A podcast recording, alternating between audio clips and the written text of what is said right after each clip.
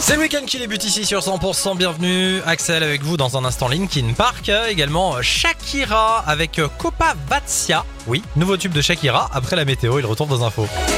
Les tubes et l'info 100% Thomas bonsoir.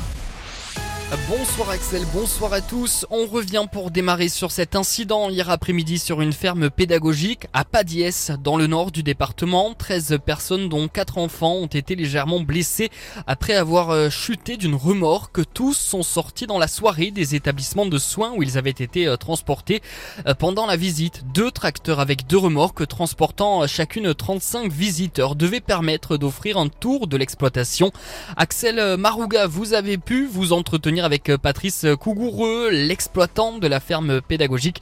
Ce dernier vous a livré son récit. Oui, effectivement, Thomas, il explique que l'accident serait dû au passage au double pont de l'un des tracteurs qui aurait été défectueux. C'est le système qui permet de passer de 2 à 4 roues motrices. À la machine s'est alors emballé, explique-t-il, et le conducteur a eu le réflexe d'aller s'arrêter dans l'autre remorque. Sauf que les passagers ont pris peur. Une partie a sauté dans l'herbe, mais l'autre dans un coin où étaient situés des barbelés. L'exploitant ému de l'incident précise que les blessures sont des égratignures. Il remercie les services de secours et précise que ces visites seront suspendues jusqu'à nouvel ordre. Une enquête ouverte hein, par le parquet d'Albi doit permettre d'en savoir plus. C'est une info que vous pouvez euh, retrouver en ligne sur 100%.com. Prévoyez des activités au frais ce week-end. Un dôme de chaleur s'installe sur euh, les départements de la région. Coup de chaud qui s'annonce comme le plus important de l'été.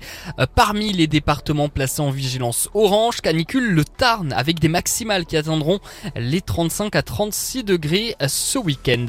Monseigneur Jean-Louis Balsa vient d'être nommé archevêque d'Albi. Celui qui était jusqu'à présent évêque de Viviers a été nommé ce vendredi par le pape.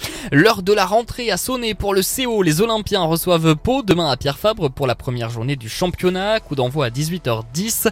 Les castrés qui sortent d'une préparation prometteuse. Deux matchs de succès face à Montauban et la section paloise.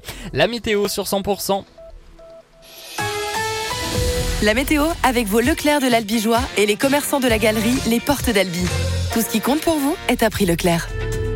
Il fait très chaud, c'est le début de la canicule dans le Tarn avec euh, pour cette nuit des températures qui iront de 19 à 21 degrés, quelques passages nuageux.